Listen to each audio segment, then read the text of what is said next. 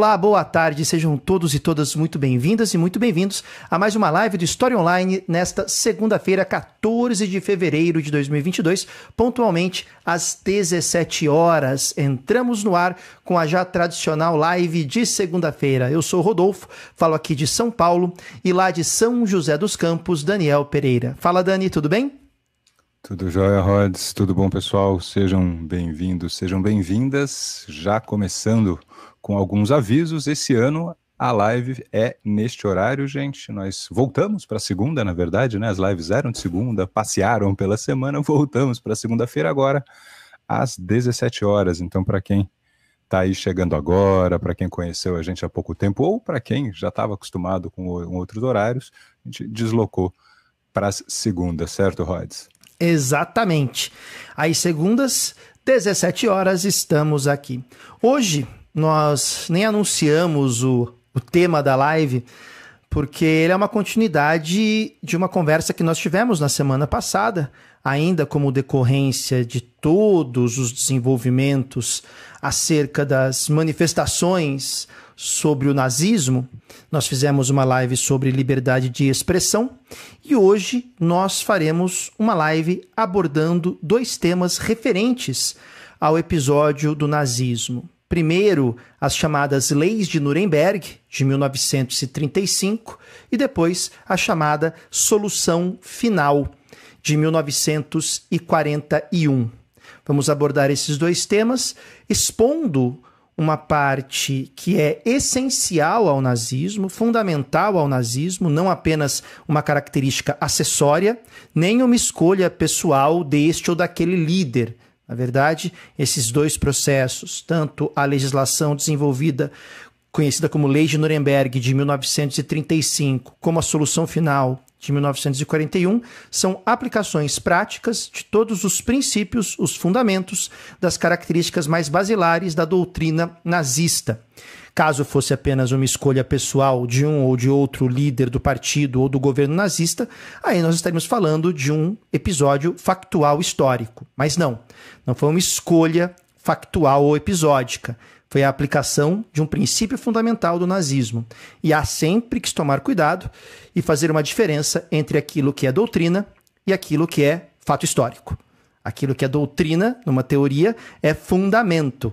Na verdade, as práticas são feitas a partir da doutrina. Aquilo que é uma escolha pessoal e assim por diante, ou um fato histórico e que destoa da doutrina, tem que ser abordado de outra forma. Por isso, tanto as leis de Nuremberg quanto a solução final não são meros fatos ligados ao nazismo, são aplicações práticas dos princípios basilares, fundamentais daquilo que é o nazismo. É importante fazer essa distinção, né, Daniel, para evitar uma uhum. série de falsas equivalências que sempre aparecem quando o tema é esse, né?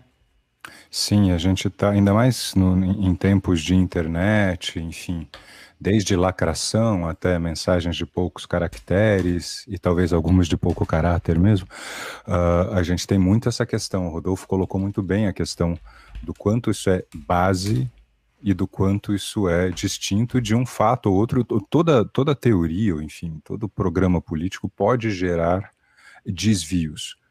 O, no caso do nazismo, a solução final não é um desvio, é objetivo fundamental. Não existe nazismo sem essa compreensão. Rodolfo perfeitamente já mencionou, isso já vem de 35. Não é algo que é episódico, né, Rods? É uma coisa que está lá praticamente desde o começo. Se a gente pega 33 como marco do começo do nazismo enquanto governo, você já tem isso em 35 institucionalizado. Não é um é. acaso, não é um desvio da doutrina, não é um acidente, não é pontual. Isso é muito importante para evitar o que o Rodolfo tão bem colocou, que são as falsas equivalências. Colocar é. como se fosse um ponto isolado ou ah, tal coisa, por que, que não fala de tal? Porque isso é base, não existe. Tanto que, gente, só para comparar, uh, fascismo por fascismo tem na Itália também. Por que que, só para pegar contemporâneos e aliados na guerra, por que que a gente fala do nazismo especificamente para a Alemanha? Tem todo um conjunto de regras, leis, é uma questão de Estado, de direito, que foram incorporadas nesse sistema, né, Rhodes? Exatamente. É, o Dani colocou 35, a gente pode voltar para 33, se quiser, que é a ascensão do partido ao poder. A gente pode colocar 29, quando Hitler sai da cadeia, depois do Putsch de Munique, e, e, e, temos ali a publicação do Mein Kampf, enfim. E é só buscar no Mein Kampf e você encontra todos os elementos. Né? Uhum. Por que isso é importante ressaltar? Porque essa característica do nazismo, que é a intolerância racial, aliada à eugenia, então a promoção de uma pureza racial, de uma purificação racial, e consequentemente ao próprio racismo, já que os seres humanos seriam classificados hierarquicamente em raças puras e superiores e raças impuras e inferiores, muitas vezes, quando esses assuntos são abordados, talvez por desconhecimento ou por má fé, ou talvez pelos dois, que os dois sempre andam de mãos dadas também, uh, o, a solução final, que nós falaremos já já, e as leis de Nuremberg, são apresentadas como reações a um contexto de guerra. Então seriam reações tomadas num cenário de total exceção, que seria o contexto pré Segunda Guerra, imediatamente pré-Segunda Guerra e durante a própria Segunda Guerra. Então seriam reações a situações. É, é muito complicado, eu acho muito complicado uh, afirmar que processos caracterizados como genocídio, lembrando que a palavra genocídio foi criada por um advogado em 44 para definir o que era feito ali no, no, nos campos de extermínio nazistas, né? Então acho muito difícil, acho muito pobre, acho muito temerário definir um genocídio como sendo apenas uma reação a um contexto, porque um genocídio ele é algo tão estrutural, tão arquitetado, ele tem que passar por tantas instâncias de desenvolvimento e de projeto que não pode ser uma mera reação. Né? A gente fala de reação, você pode ter outros tipos de, de, de execuções. Um assassinato, um crime, tudo bem, mas um genocídio é complicado.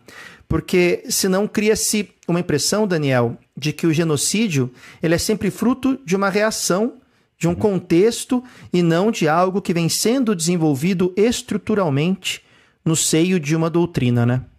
Perfeito, perfeito o, o, genocídio ele sempre vai buscar, inclusive, isso por parte de quem o promove, fatores que são estruturais. E aqui houve outros genocídios, o Rodolfo muito bem colocou o termo, surge em 44, e aí quando a gente olha para trás a gente consegue ver outros momentos em que o termo seria aplicável. Mas em todos os casos que hoje são considerados genocídio, mesmo aqueles em que, em que se usa o termo anterior à sua própria invenção, ou seja, que a gente usa de uma forma hoje né, olhando para o passado, sempre se repete essa questão que o Rodolfo tão bem colocou: tem uma estrutura, tem um planejamento, tem raciocínio em cima disso, tem organização, tem logística, tem uh, detectar onde estão essas pessoas, quem são, tem todo um método, é método, que não é simplesmente uma reação emotiva, episódica, simplista. Não dá para colocar isso como reação, senão você tira o devido é. peso, né, Rhodes? Exato. E geralmente esses genocídios, que, claro, como genocídios, eles sempre têm uma motivação étnica, uma motivação racial, eles se pautam muito numa historicidade, uhum. numa história que vem não daquele contexto específico no qual é feito o genocídio, mas de uma história transversal que perpassa gerações e preconceitos, intolerâncias e ódios raciais que são uh, uh, de séculos, às vezes até milênios anteriores. O Daniel falou de outros genocídios, a gente pode pensar no genocídio armênio, por exemplo. Né? Como, como um outro exemplo. Então, acho que esse ponto também é muito importante, né, Daniel? Porque quando se coloca um episódio como o Holocausto, que é que está, né, faz parte ali da solução final, como só ligado ao contexto da Segunda Guerra, que esse foi um argumento, inclusive, que eu já ouvi de um influenciador digital, né, que não deveríamos nos preocupar com um novo holocausto, porque jamais viveremos um contexto semelhante ao da Segunda Guerra. É, é, uma, é uma manifestação, de novo, eu sempre coloco, ou de alguém que desconhece a ciência histórica, as ciências sociais, ou de alguém que está agindo de má fé, ou novamente dos dois. Então, Dani, eu acho que é até interessante, a gente, você como historiador também, eu que sou sociólogo, né, eu trago mais a camada sociológica, você a camada historiográfica, né, apresentar isso. Né, quando falamos uhum. de uma intolerância racial, de uma intolerância religiosa, dificilmente essa intolerância ela consegue chegar à execução de um genocídio surgindo em dois, três anos, né? Geralmente, Perfeito. esses fatos eles se cristalizam ao longo do tempo, né? Perfeito. E ainda, antes de expandir, ainda ficando na questão do nazismo e da solução final, existe um outro perigo que é transformar esse preconceito, e aqui eu peço aspas, gente, né, em coisa de alemão. É. é. porque aí parece é, é. comentários desse tipo, não, não vai acontecer de novo, tal, são perigosíssimos. Há uma sequência de eventos que mostram, como o Rodolfo tão bem colocou, toda uma historicidade de intolerância e sim perseguição e assassinato de judeus em outros momentos já desde o medievo. Não é só na Alemanha, na verdade, se a gente for pensar historicamente, é até anterior ao que a gente chama de Alemanha nesse sentido, né? Acontecia uh, na França, tem o caso Dreyfus, para quem quiser estudar, que é ali na virada já do século, tem casos anteriores aí no século XIX. Se a né? gente é voltar para o cativeiro da Babilônia, se a gente voltar né? para o cativeiro do Egito, Exato. que volta um pouquinho mais no tempo. Um pouquinho né? mais no tempo. Tem então, um tem livro. Que tomar muito cuidado. Tem um livro que agora eu não vou conseguir achá-lo aqui. Até eu queria citar o nome do autor, mas agora eu não vou saber aonde está exatamente. Eu sei mais ou menos onde ele está aqui, do Shlomo Sand, que chama A Invenção do Povo Judeu. Fica aí uma dica de literatura para vocês. Shlomo Sand, A Invenção do Povo Judeu. E tem um outro também, que agora deixa eu ver se eu consigo achar aqui, Dani. Senão, enquanto você fala, eu vou procurando aqui. ele está na, na, na, na, a do medievo, aqui é o François Soyer, A Perseguição aos Judeus e Muçulmanos de Portugal que fala sobre a Santa Inquisição. Quer dizer, você tem um monte de obras históricas que demonstram a questão antissemítica e poderíamos, obviamente, falar de inúmeros outros preconceitos que se fazem ao longo da história. Por exemplo, contra os ciganos. Uhum. Por exemplo, contra os magiares, ou se você quiser, né, os eslavos, que existe um preconceito muito grande na Europa Ocidental, né, Daniel, Sim. em relação aos chamados eslavos, aos magiares é, esses preconceitos históricos eles acabam se manifestando e sim, é claro que você pode ter um contexto que potencialize-os, mas atribuir que aquilo é específico de um contexto, e o Daniel falou uma coisa muito interessante, é coisa do povo alemão. Essa é. fala por si só já é racista. É, por isso eu pedi licença e pus aspas, porque é um perigo esse tipo de coisa. E é, e é, é racista e é de uma simplificação grotesca. Né? Absurda, absurda, né? Chega a ser. A gente ri, mas é um riso de desespero também, né, Daniel? Sim. Então acho que é, é, esse é um primeiro ponto que nós temos que, que colocar e deixar muito, muito claro. Uh, o Holocausto, ele é um fato histórico. A solução final e as leis de Nuremberg são fatos históricos mas são fatos históricos não circunscritos uhum. àquele momento pré Segunda Guerra e da Segunda Guerra, porque os elementos que fomentam essas leis se encontram anteriormente dados e são habilmente manipulados. É importante citar isso. Esses elementos de intolerância racial, religiosa, eles são elementos latentes na sociedade. Quando a gente usa a expressão latente, você pode trocar por estão à flor da pele. Eles não são patentes, eles são latentes. Pense em latência. Eles estão sempre na iminência de vir à tona. De sair ali de um medo, de um, de um, de um incômodo em falar e ser colocado em prática. Basta para isso uma hábil manipulação da situação que é dada. Esse é um outro ponto importante, né, Daniel? Uh, é muito difícil encontrar a, a, história de algum país, seja da Europa, seja da América do Sul, que não tenha em si elementos de intolerância constitutivos e, portanto, que traz nesses, nos indivíduos que compõem essa sociedade essa latência da intolerância. Você concorda com essa leitura que eu fiz? Concordo, até estatisticamente. O, se a gente olha para quase qualquer sociedade, ainda mais porque. E aqui, gente, claro que né, cada processo é um processo, cada sociedade é uma sociedade, mas em, nos processos de conquista é muito comum a questão do, da inferiorização do outro. E isso vai se incorporando à cultura, isso vai se incorporando ao discurso, isso vai se incorporando né, à sociedade de um jeito que, e esse eu acho que é um outro ponto, aí o Rodolfo, com o olhar de camadas dele, né, sempre, sempre enriquece demais o debate aqui. Isso, isso, vai entrar. Ninguém tem aula de preconceito. Você não tem, o, o alemão não tem uma aula sobre como ajudar, né, odiar os judeus, mas isso está lá. Se você quiser, gente, vamos trazer um pouquinho, um pouquinho para o Brasil, chuta que é macumba. Se você ouve, você é criado com uma expressão dessa, você não para para pensar, ainda mais criança, ainda mais quando isso vem das pessoas que você respeita e admira.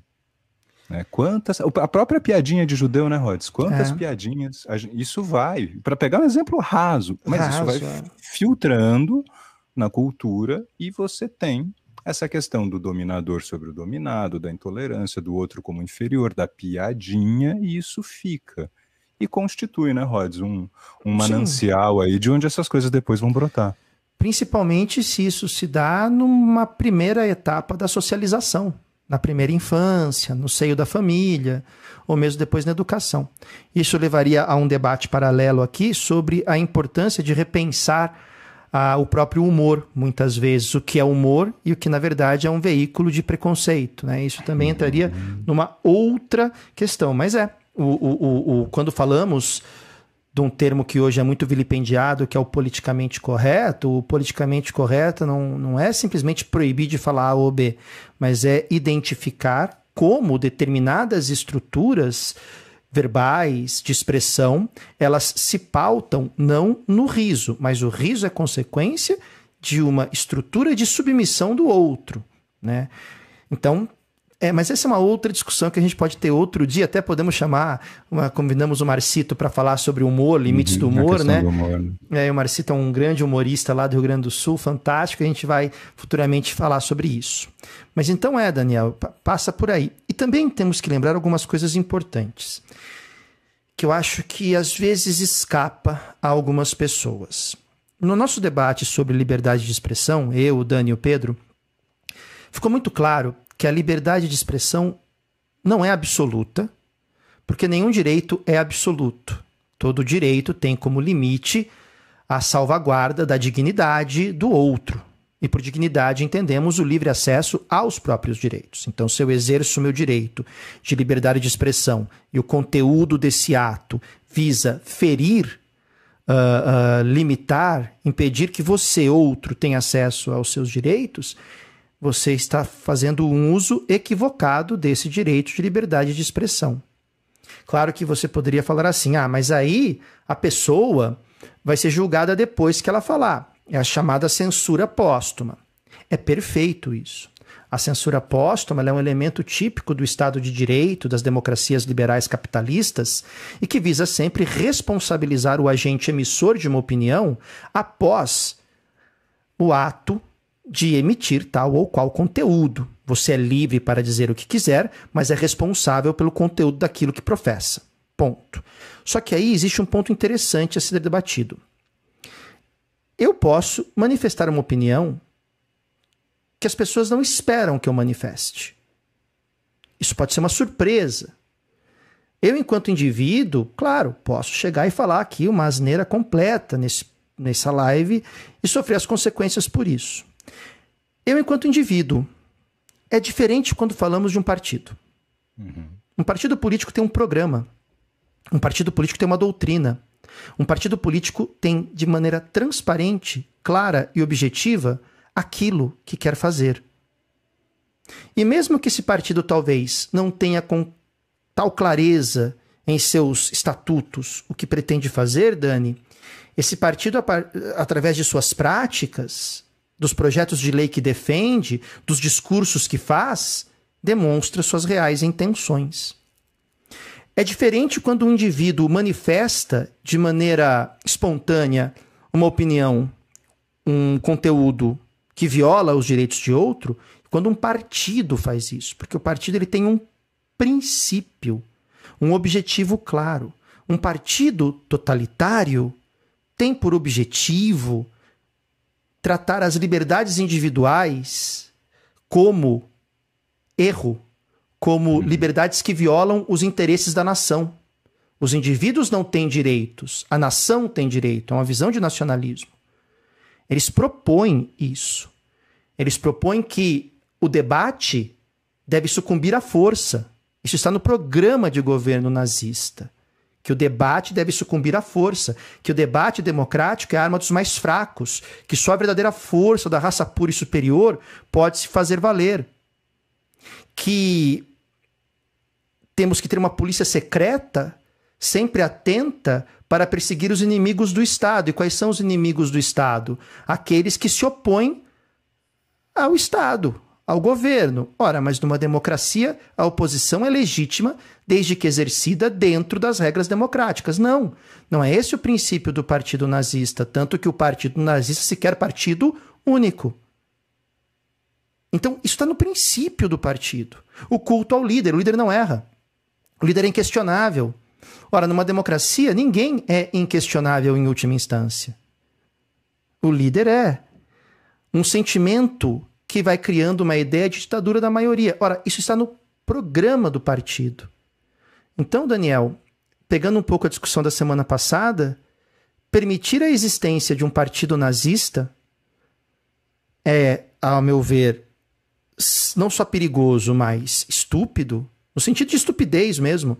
Porque o programa do partido nazista é acabar com a democracia, não é conviver com a democracia.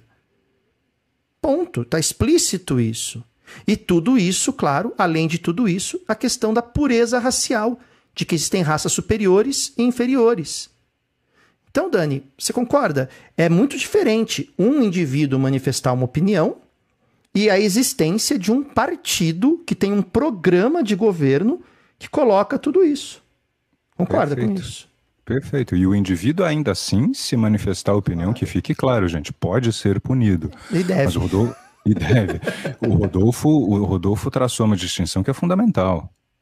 Até porque, de novo, né, você não tem como controlar o que cada pessoa vai dizer e aquilo que ela disser e que afronte os direitos deve ser punido. Agora, quem já tem como programa, como ponto de partida, o extermínio, aí vamos ficar no nosso tema, de homossexuais, judeus, testemunhas de Jeová, ciganos para pegar e, e comunistas, inclusive para quem, enfim, ainda insiste na, na simplificação de que porque a presença do termo socialista no nome do partido, comunistas iam para campos de concentração também, mas como, quando você já tem como ponto de partida a eliminação física, a morte, o assassinato dessas pessoas, eh, daí a questão de, de, né, de ser inaceitável que um partido desse, esse partido não tem, ele não joga dentro das regras do que é o, o nosso jogo democrático, simples assim.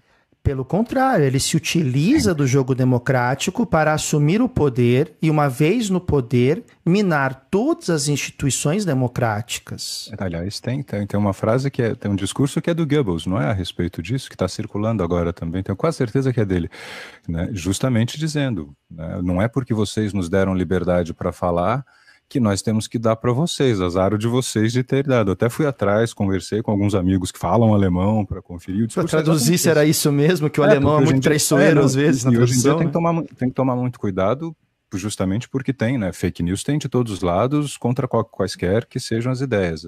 Fake news não vem só do outro. Que seja qualquer que seja a sua visão política, fake news pode vir de, de qualquer lugar. Mas o IA, esse discurso é, é interessante, porque é justamente isso. Ele está ali, ali está posto. Exatamente. Bom, é, avançando um pouco mais então. Dois anos depois do Partido Nazista ascender ao poder, lembrando que o Partido Nazista nunca recebeu a maioria dos votos na Alemanha.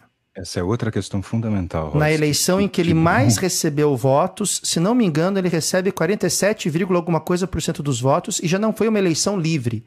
Já foi uma eleição no qual o, o partido nazista tinha o controle do parlamento do Reichstag e já uhum. tinha caçado o KPD, que é o Partido Comunista, já que o, o, o chanceler Adolf Hitler acusa o KPD de ser o responsável pelo incêndio do Reichstag, do parlamento na Alemanha, sem provas contundentes, mas enfim. Né? em alguns sistemas como esses, não há que se ter provas, basta a convicção do líder. E aí o KPD fora das eleições, e nem assim o partido nazista conseguiu, nem com as milícias na rua, com as SA na rua, o partido nazista conseguiu a maioria da votação. É 40, eu posso estar enganado, mas é 47% e alguma coisa, Daniel. Uhum. Então isso é muito importante citar.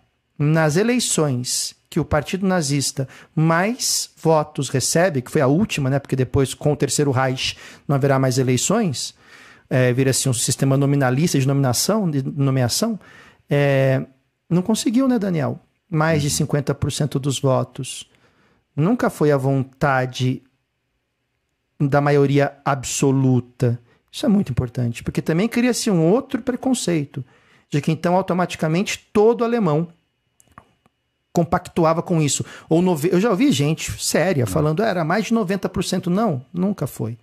Agora é sempre importante lembrar: uma parte significativa da população não atuava diretamente no partido nazista nem no sistema de governo e levava sua vida comumente. Assim como durante o regime militar aqui no Brasil, muitos se opunham ao regime, mas tinham que levar sua vida, pagar suas contas, Sim. ter seu emprego, criar seus filhos. Né? A sociedade não é composta por 180 milhões de heróis dispostos a. Não. Então há que se ver também com olhos de realidade. Muitos que estavam ali não concordavam, se veem envoltos na ascensão daquele regime e naquele momento temem. Temem abrir a boca e ser acusado, ser alvo da Gestapo, ser preso político e assim por diante. Esse é outro ponto importante também, Daniel. É essa falácia de que ah, se a vontade da maioria tem mais. Mas nunca foi. Nunca foi. Inclusive das Forças Armadas, gente, para entrar em alguns detalhes aqui. Uh, uh, o, o Estado nazista, ele, ele ele é, um, ele é um exemplo, eu acho que único na história, até por todas essas questões, que você tem uma, uma, uma tomada de assalto, a, a, a, palavra que é bem essa, do Estado pelo partido, e a convivência paralela de uma série de, de, de, de, instituições e organizações. Você tem, por exemplo, o Exército Tradicional Alemão e a SS, que é uma milícia do partido. Você, há grandes líderes do exército que eram contra, inclusive alguns foram mortos por participarem de atentados contra o Hitler. Quem comandava os campos, quem comandava o extermínio era a SS, que é diferente do exército alemão. Tem uma série de questões aí que a gente tem que tomar muito cuidado. O Rodolfo pontuou muito bem. Se não parece, de novo, coisa de alemão, aspas novamente, para quem estiver nos ouvindo, vai com aspas, né? Porque fica essa, essa generalização rasa e aí parece que era ou vontade da maioria, ou, bom, se tá de farda é nazista. Até os uniformes, quem gosta de, de, de né, iconografia militar sabe disso. Os uniformes da SS, o equipamento da SS era diferente, era prioritário em uma série de aspectos. Quando começa a faltar dinheiro, vai mais para a SS. Era, um, era uma, uma força armada, era uma Algo, é a elite do partido, é a elite do é, partido. É uma ponto. guarda do partido separada do Exército Nacional, é uma loucura. E que assume os mais altos cargos de uhum. comando, de governo também. Não podemos esquecer um que é, o cabeça da SS, o Heinrich Himmler, é exatamente o executor da solução final. Exato. Não é à toa. Não é à toa. Né? Então, tem isso. Mas vamos lá. O que acontece? Dois anos após a chegada do Partido Nazista ao poder temos a aprovação, depois de um congresso, com a participação de médicos, que apontavam como sendo a única solução para a Alemanha uh, sair da crise e se colocar como nação potente, a purificação da raça. Então, esse discurso foi balizado por muitos médicos, muitos médicos. Inclusive, uh, há um famoso filme, que me escapa o nome agora, e que foi produzido pelo governo alemão na época, em 35, e o filme começa mostrando sanatórios, que na época era onde ficavam as pessoas que apresentavam algum tipo de enfermidade, algum tipo de necessidade especial, e o discurso do filme era: essas pessoas são a mais baixa é, categoria da humanidade e vivem em palacetes, mostrava os sanatórios. E você, alemão, está desempregado morando, você acha na rua, você acha isso justo? E eles começam a fazer um cálculo que se não fosse impedido que as pessoas com algum tipo de necessidade especial se reproduzissem, ou que os familiares delas tivessem filhos, que a Alemanha seria tomada. Porque começa um discurso eugênico aberto. Faz parte de filmes de propaganda. Uhum. Então, as leis de Nuremberg, proclamadas em 35, são leis eugênicas, são leis higienistas que consideram, então, todo aquele que não é o ariano puro, e aí o ariano é um conceito muito complicado, porque fala do pan-germanismo, não é só o alemão, é um conceito pan-germânico, mas enfim, todo aquele que não é definido de maneira absolutamente arbitrária, a maneira documental com a qual você provava que era uh, ariano puro é muito parecido com aquilo que no Antigo Egito era chamada de ficção histórica, ficção divina, perdão, para nomear um faraó quando não se tinha um herdeiro direto. Que os sacerdotes se reuniam e inventavam uma história que mostrava que aquela pessoa era para ser o faraó. É mais ou menos isso. Era é você. Isso. É, é, era basicamente isso. Então não tem. Nem, nem original foi o negócio. Só que uma coisa era né, em 3000 a.C., a outra foi em 1935. Um pouquinho de diferença de tempo. Aí teve um pouquinho Nossa. de coisa acontecendo no meio do caminho. Um Mas enfim. É, e era uma política higienista, eugênica, que começa com, literalmente falando, a demarcação. Temos que demarcar, temos que apontar aqueles que não são puros. No caso específico dos judeus, era necessário que você vestisse um símbolo, uma estrela de Davi amarela. Mas outros grupos vestiram outros sinais, como por exemplo os testemunhas de Jeová, que tinham que vestir os famosos triângulos roxos. Então, o primeiro ponto é esse: você recebe uma marca para que empiricamente, de maneira instantânea, você seja identificado como raça inferior.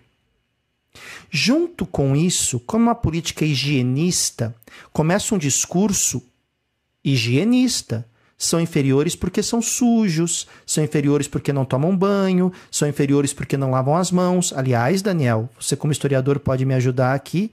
Houve, durante a peste negra, uma culpabilização dos judeus, não houve? Sim, Conta pra gente essa história que eu acho muito boa, né?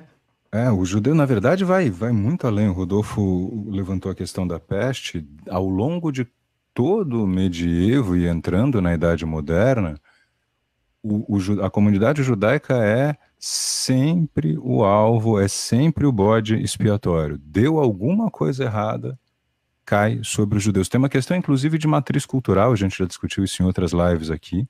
Tem uma questão de divergência religiosa que vai se tornando parte da cultura europeia, porque não tem como entender a Europa sem entender a questão religiosa, a questão né, das visões. Religião é um conjunto de valores, e aí na peste negra né, tem sim Parece que sempre que tem um momento de, de, de alguma grande desgaste, alguma explosão, cai sobre os judeus essa culpabilização. Existe um mapa, eu até uso esse mapa, eu não estou com ele aqui agora, mas eu já usei em algumas aulas, que mostra todas as cidades em que houve massacre ou expulsão de, da comunidade judaica, e geralmente a expulsão vem junto com o massacre, quer dizer, começa um processo violento de, de, de expulsão e morrem pessoas no caminho. E entre o ano 800 e o ano 1000, não, entre 700 e 1800, algo assim.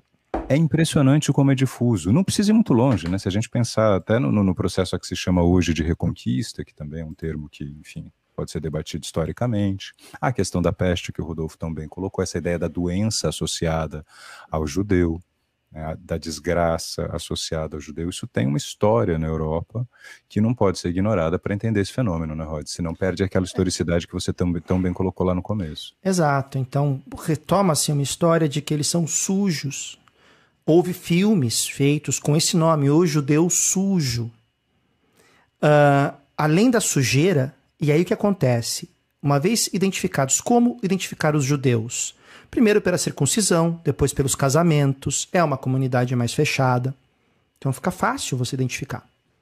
Uma vez identificados os judeus, uh, e eles são caracterizados como sujos, eles são deslocados das áreas onde moram e vão para bairros nos quais não há a menor condição de reprodução da higiene. Uhum.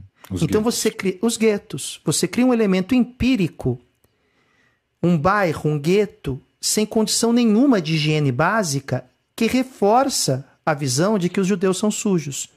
Que, aliás, é muito comum no Brasil, na visão de muitas pessoas, sobre os uhum. pobres. Os pobres são sujos, o pobre está fedendo, o pobre é isso, o pobre não toma banho. Mas não vai ver se aonde as populações mais pobres moram tem água encanada, tem esgoto. Não pensa no preço de um desodorante eficiente, de um bom sabonete, de uma pasta de dente. O brasileiro também é muito higienista. Muito. E esse é um exemplo. Então você. Ah. Sub... Só para terminar, você subverte a causa-consequência. O judeu está sujo porque ele foi retirado do lugar dele e colocado num gueto que não tem a menor condição de higiene. Não. Tá vendo como ele é sujo? E essa é uma arma ideológica fortíssima. Diga, Dani. É que eu, eu, sempre me pego pensando nas expressões. Quem é mais antigo? Essa eu acho que eu espero que tenha caído em desuso. Eu não sei se é uma questão de, de círculo, mas o justamente e ela costuma ser usada num contexto em que, em tese, é para negar o preconceito, ela acaba reforçando. As, alguns de vocês já devem ter visto. Não, fulano de tal é pobre, mas é limpinho. É Esse pobre, mas é né, honesto. É pobre, Esse, mas é honesto. Esse mais, né? Entrega tanto. Ah, o que vem, o que, o que, vem depois do aposto não dá. Exato. Eu sempre penso. Né, muitos de vocês devem ter já ouvido essa expressão, né? E é incrível, né? Isso vai entrando na cultura, isso vai entrando no ideário e tá lá. Tá lá, enfim, né? Mas aí continuando, então, primeiro a identificação, depois a segregação. O próximo passo, e como que isso foi feito então? Vamos lá. Primeiro com as leis de casamento. Essa foto que vocês veem, eu acho muito interessante a história dela. É um cartaz que eu tirei em 2000 e... Quando que foi a primeira eleição do Macron? Você lembra, Dani? Peraí, foi a primeira eleição uma... do Macron 2015? Não, 2016, 17... Ah, 22, 17, deve ser 17, porque 17. É, é cinco anos, né? Tá, então eu estava em Paris em 2017, na época uh, em que iam começar as campanhas eleitorais, os comícios acontecendo, e no Hotel de Ville, que é um, um, prédio central em Paris, inclusive um prédio que ainda guarda as marcas de bala da retomada de Paris, da expulsão dos nazistas e a retomada da libertação de Paris. É um prédio muito simbólico nesse sentido. Paris foi tomada pelos nazistas em 1940. Uh, houve uma exposição organizada pela Prefeitura Municipal de Paris sobre o nazismo. Por que, que houve essa exposição? Porque uma das candidatas, a Marine Le Pen, estava com uma intenção de voto muito alta e ela tem um discurso que é neonazista. Não tem o que falar.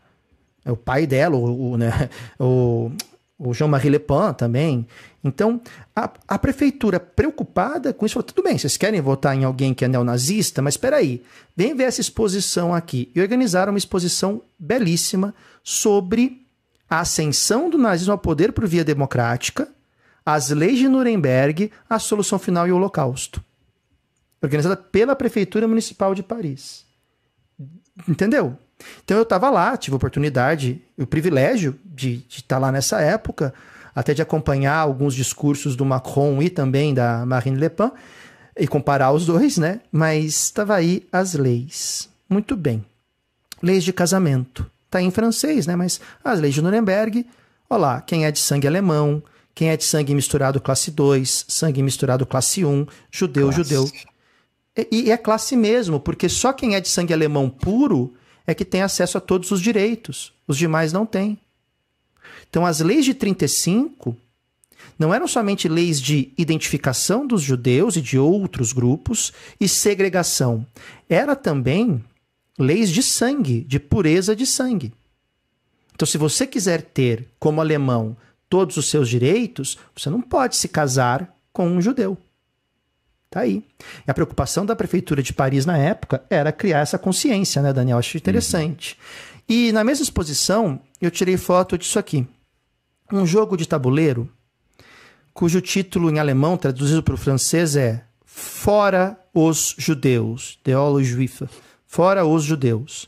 Então você joga um dado e vai percorrendo a Alemanha, seria um mapinha da Alemanha aí, para expulsar os judeus. Quem conseguir expulsar seis judeus é o vencedor incontestável em rota para a Palestina. Porque a ideia das leis de Nuremberg em identificar, segregar, era depois facilitar o processo de extradição, de expulsão dos judeus para a Palestina. Só que isso passava pela Inglaterra, né, Daniel, que tinha uma, um domínio sobre a região. Mas olha isso, isso era um jogo distribuído para as crianças. Se não me engano, a partir dos quatro anos de idade. Era distribuído gratuitamente nas escolas pelo Ministério de Propaganda e Educação, que tinha como seu principal cabeça, chefe, líder, ninguém mais, ninguém menos do que Joseph Goebbels. E aí o Daniel falou como construir a visão antissemita, né, Daniel? Mesmo nos mais jovens, porque o alemãozinho, entre aspas, claro, nasce antissemita. Ele não nasce, mas ele foi ensinado. Isso é um jogo. Isso, isso é, é, é, é de uma violência, Daniel, ímpar, né?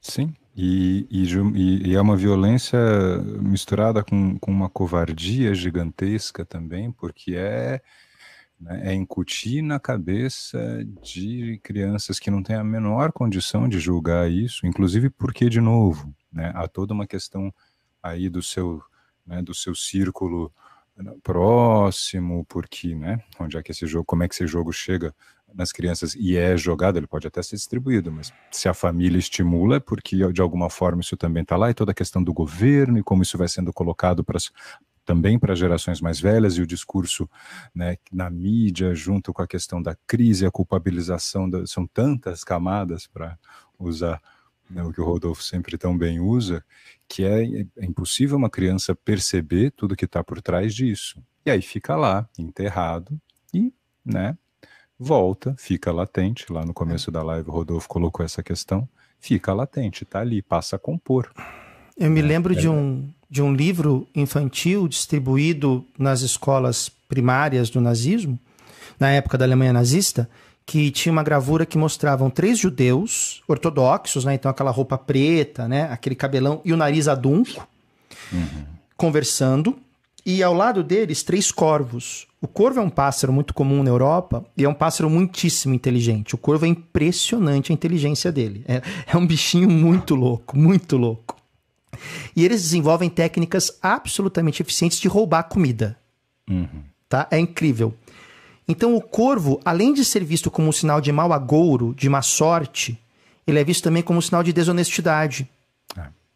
Então, você tinha três judeus e três corvos perto, perto uns dos outros. E aí, um, criancinhas brincando, lendo um cartaz. E o cartaz dizia o seguinte: os judeus são a nossa desgraça desgraça. Misfortune é desgraça, né? Uhum. Só nossa desgraça e nosso maior problema. Isso num livro infantil. É muito interessante pensar em como isso vai sendo construído. O problema, Daniel, é que vem a Segunda Guerra, vem todo o processo da Segunda Guerra, e a Alemanha não consegue a extradição.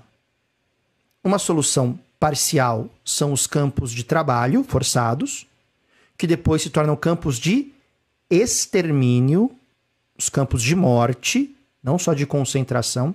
Eu não uso o, o, o, título campo de concentração, porque mesmo nos campos de trabalho forçado, o regime de trabalho era de tal maneira violento uhum. que a morte era praticamente certeza. Então, campos de morte. E chega um momento em 41, quando Hitler começa a invadir a União Soviética, ele vai para a União Soviética, começa a pensar né, na, na, sua próxima fase da guerra, já que a Europa não conseguiu conquistar a Inglaterra né, na Batalha da Grã-Bretanha, e vai para a Rússia por questões que nós falamos aqui nas aulas de Segunda Guerra, né, Dani? Uhum. Vem uma discussão do que fazer com os judeus, porque tinha muito judeu e não, nem todos estavam sendo aproveitados da maneira adequada, ou seja, para o trabalho forçado e tudo isso. Bom, muitos médicos nazistas falam que ali seria uma ótima oportunidade para se fazer experimentos sobre medicamentos, experimentos médicos, e aí nós sabemos de todos os. Não é nem absurdo, não dá para falar absurdo. De toda, absurdo não dá conta, né? Não dá conta do que foi feito ali por médicos como o próprio Josef Mengele, que fugiu para o Brasil depois, e os carrascos nazistas chamados, né? E além disso, começa um processo de, bom, se está sobrando, vamos fazer um extermínio sistemático. Que nome vai ser dado isso? Ah, é a solução final. Então, a partir de junho de 41, passa a ser missão do Heinrich Himmler, chefe das SS, comandar o extermínio sistemático em escala industrial. Portanto, esse extermínio ele tem que ser feito com eficiência, com um custo-benefício adequado. Bala fica muito caro, eles vão debatendo até que se chega às câmeras de gás. Então, o resultado daquelas leis de Nuremberg, no contexto da guerra, perceba, a má fé de quem fala isso. Ah, mas a solução final foi consequência da guerra. Não, não foi consequência da guerra. Ela é a execução das leis de Nuremberg, já que não conseguimos extraditar, porque não conseguiram extraditar de uma forma ou de outra, vamos para execução em massa. Agora, para fazer a execução, Daniel, é necessário o processo de desumanização. E esse processo de desumanização, então vou trazer três obras aqui que eu acho interessante. A gente sempre cita aqui algumas referências bibliográficas. O já clássico Eichmann em Jerusalém, da Ana Arendt. Eu aconselho que vocês leiam o capítulo 6, A Solução Final, Assassinato. Capítulo 6, A Solução Final, Assassinato. Então você sai de uma lei de Nuremberg que acaba levando à solução final. Um segundo livro que eu indico muito, de um dos sobreviventes dos campos de extermínio, dos campos de morte, Primo Levi, Assim foi Auschwitz. São relatos uh, terríveis, tais quais. Muitos sucumbiram poucos dias depois de sua chegada.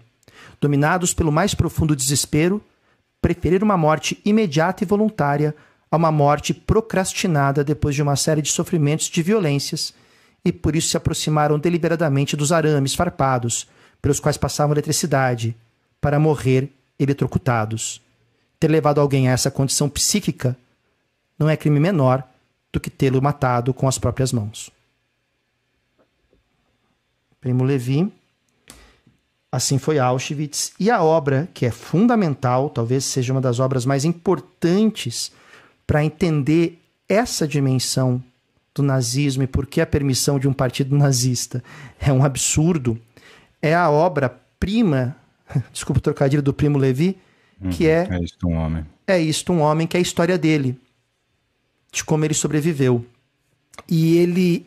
É, é, é muito interessante o que o Primo Levi nos conta aqui, porque ele diz a certa altura o seguinte eu não posso tentar achar o motivo pelo qual escapei. Porque não tem motivo. Não há lógica nenhuma. A grande estrutura que existia nos campos de extermínio era não ter lógica. Você nunca sabia o que fazer para não ser punido.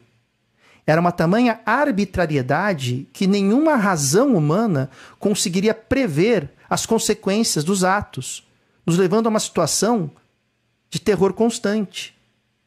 Se eu escapei foi por sorte. Nada além disso.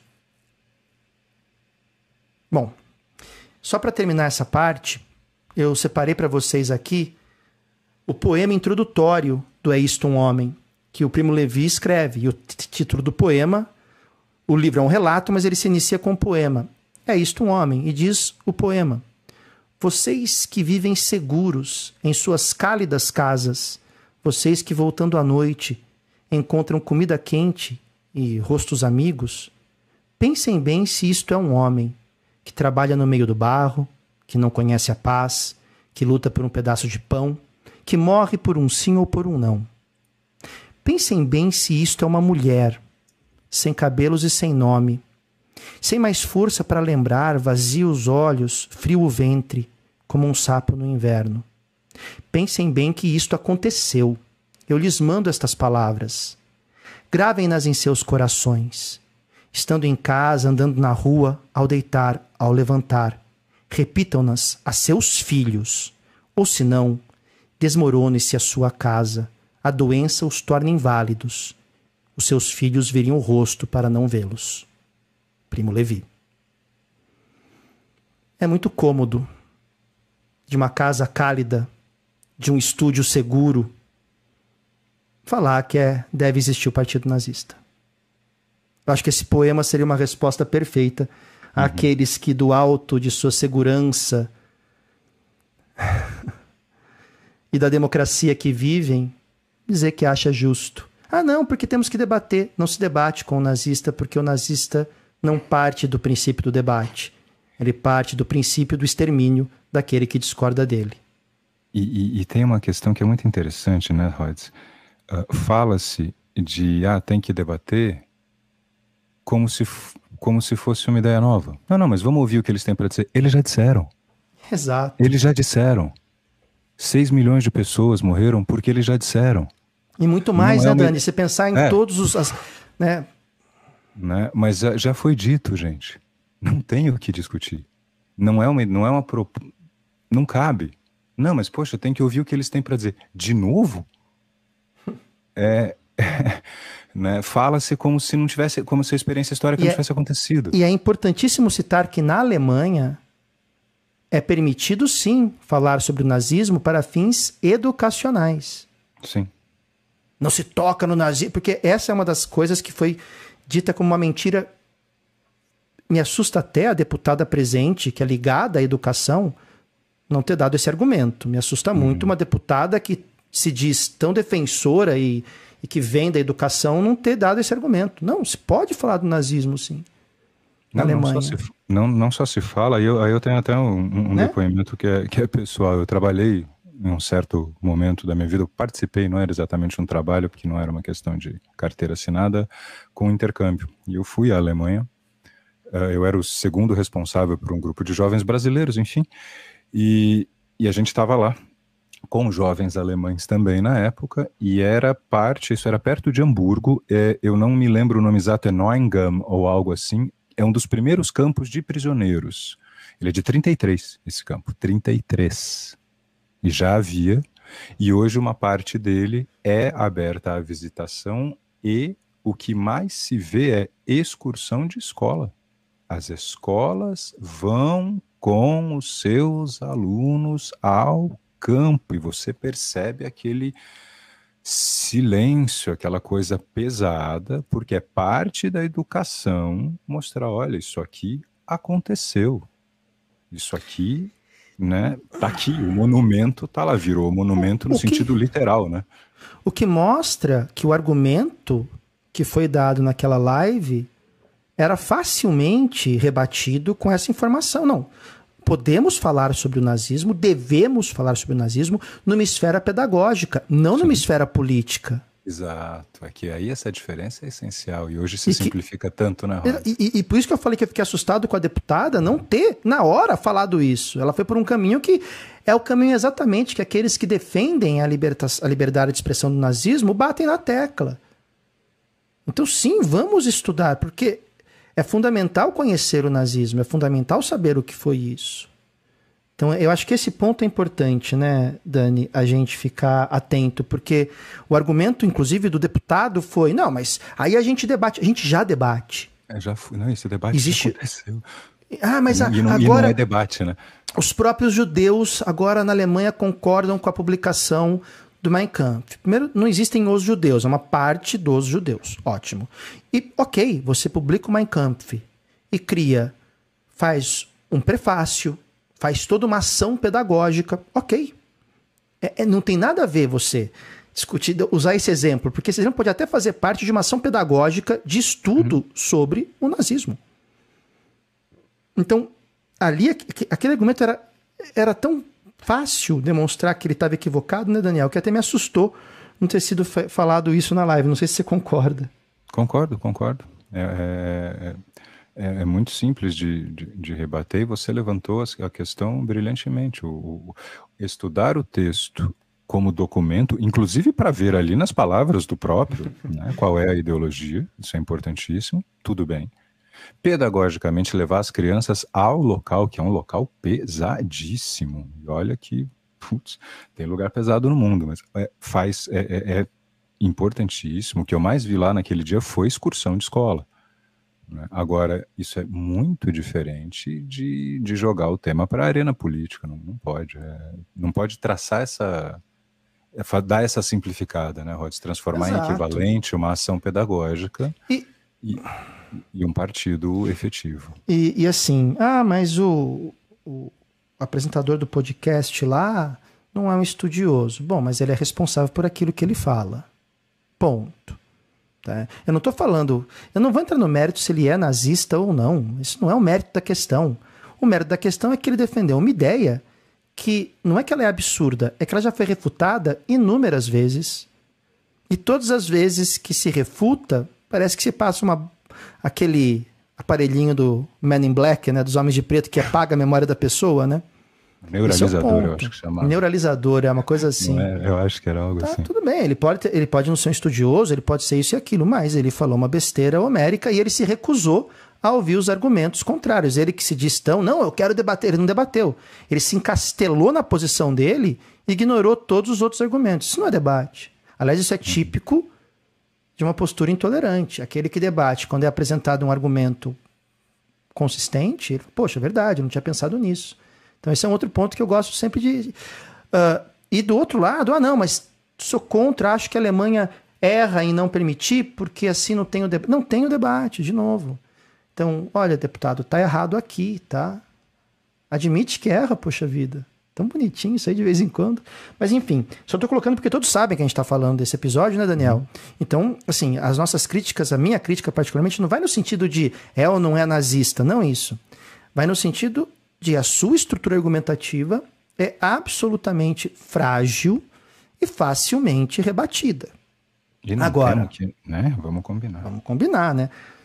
Agora, se você pega e se encastela na sua posição, bom, aí já é outra questão, mas acho que é, fica claro, então, o porquê que a liberdade de expressão no campo da existência de um partido político do livre trânsito de ideias políticas não deve se aplicar a um partido nazista. Para mim fica claro, não sei se o Dani concorda aí também. Concordo, acho que aí a gente volta para o que a gente estava discutindo no começo, gente. Não exi... O nazismo ele não é. Uh, se a gente disse isso, eu acho que é importante reforçar, uh, porque existe essa confusão entre vertentes políticas e lados e tal, e não sei o que, bababá. O nazismo é um tipo muito específico de projeto. Né? Tem gente que também faz questão de confundir os campos e aí é de propósito. Não, mas não sei o quê, porque eu sou de direita e não sou nazista. Perfeito, o nazismo não é sinônimo de ser de direita, ninguém está dizendo isso aqui, que fique muito claro, que é uma simplificação que às vezes também ocorre.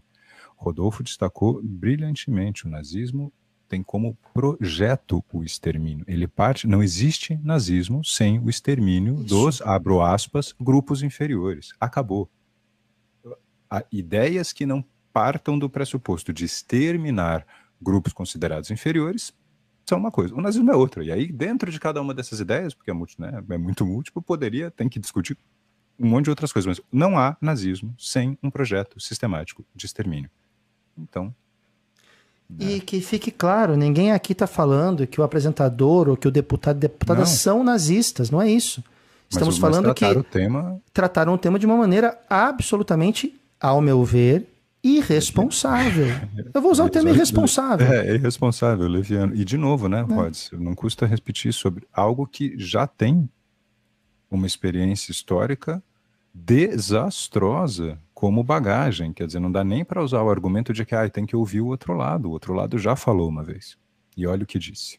Inclusive, durante. Vamos, vamos ler as entrevistas de Nuremberg. Vamos ler as entrevistas de Nuremberg. Vamos ler esses livros que eu citei aqui, né? Vamos. Os documentários que existem. E claro que aí muitos virão com teorias conspiratórias. Tá? Bem, é, aqui não é espaço. A gente não aqui, dá espaço para isso. A gente né? não dá espaço para isso aqui, não é, não é esse o caso, tá bom?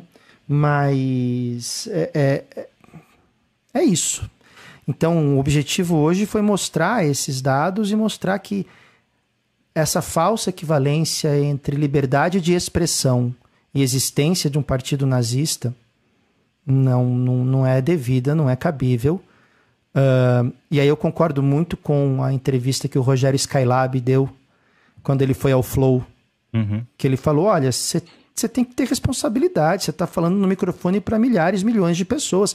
Você é. tem que ter responsabilidade. Ah, não, mas eu sou um louco, eu só falo besteira. Não, você tem que ter. Se você é um comunicador, você tem que ter responsabilidade. Assim como um médico tem resposta. Ah, é totalmente diferente. Não, não. Uma opinião dessa de uma pessoa que é um influencer digital, que hoje tem muita capacidade de convencimento, uma opinião dessa pode custar vidas. Sim. Isso, é, isso é muito grave. Isso é muito grave. Então, nesse ponto, eu achei que aquela fala do Rogério Skylab que. Ela é perfeita. que o cara é completamente, né? É uma figuraça, né? Completamente é. abilolado lá, com todo né, o carinho do, do, termo abilolado. Mas ele foi e soltou essa. E, poxa vida, é, é complicado. Então, há que se ter muita, muito cuidado. Né? E, e, e, enfim. Dani, quer concluir? Quer completar mais alguma coisa? Não, eu acho que, que você colocou muito bem, Rod, já, já desde o do começo da sua argumentação. Isso é, um, é, um, é uma premissa básica do nazismo. Então não dá para defender. Ponto. Todo, né? A gente foi levantando os dados, mostrando para vocês que isso tem uma história, mostrando que não é um fenômeno local, para também não cair nesse preconceito. Isso é uma coisa dos alemães do século XX, não, não é. Né? Mas não existe nazismo sem essa discussão. Então, então vamos pôr os pingos nos... É isso mesmo.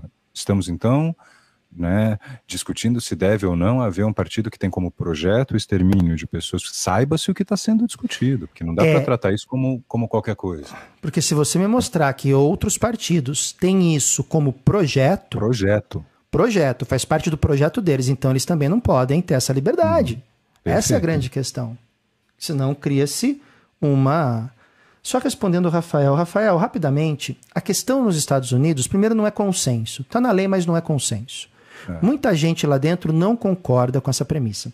Essa premissa, historicamente, alguns estudiosos, historiadores e também uh, uh, juristas apontam que vem da independência, uhum. quando as chamadas leis coercitivas intoleráveis, antes disso, a lei do selo, foi uma censura imposta às 13 colônias em 1763 63, se não me engano, ou 65, uma coisa assim, me falta agora exatamente a data, mas é década de 1760, a coroa britânica impõe às 13 colônias uma censura.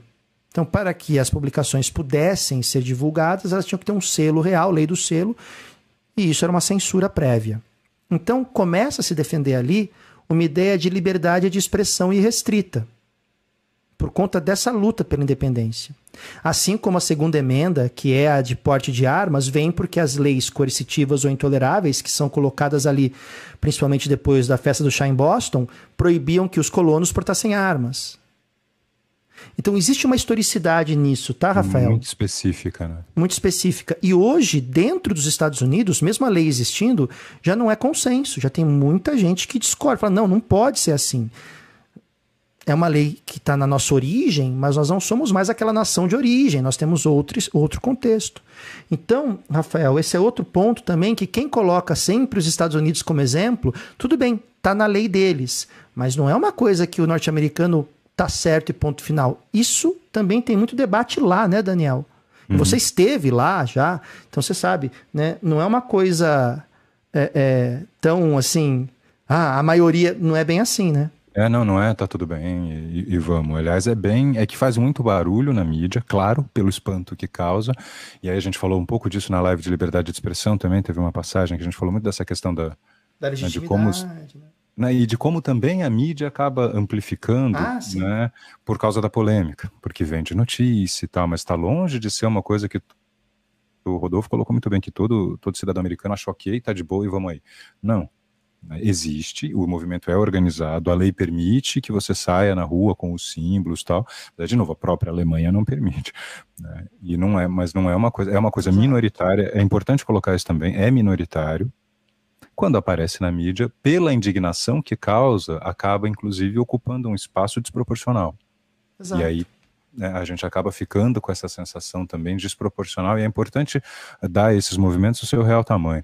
Nesse caso em especial, é pequeno, é, é, é marginal, é pequeno, né? não é tal. Agora, três caras com uma bandeira nazista na rua viram notícia em todos os jornais. Até né? pelo absurdo que é.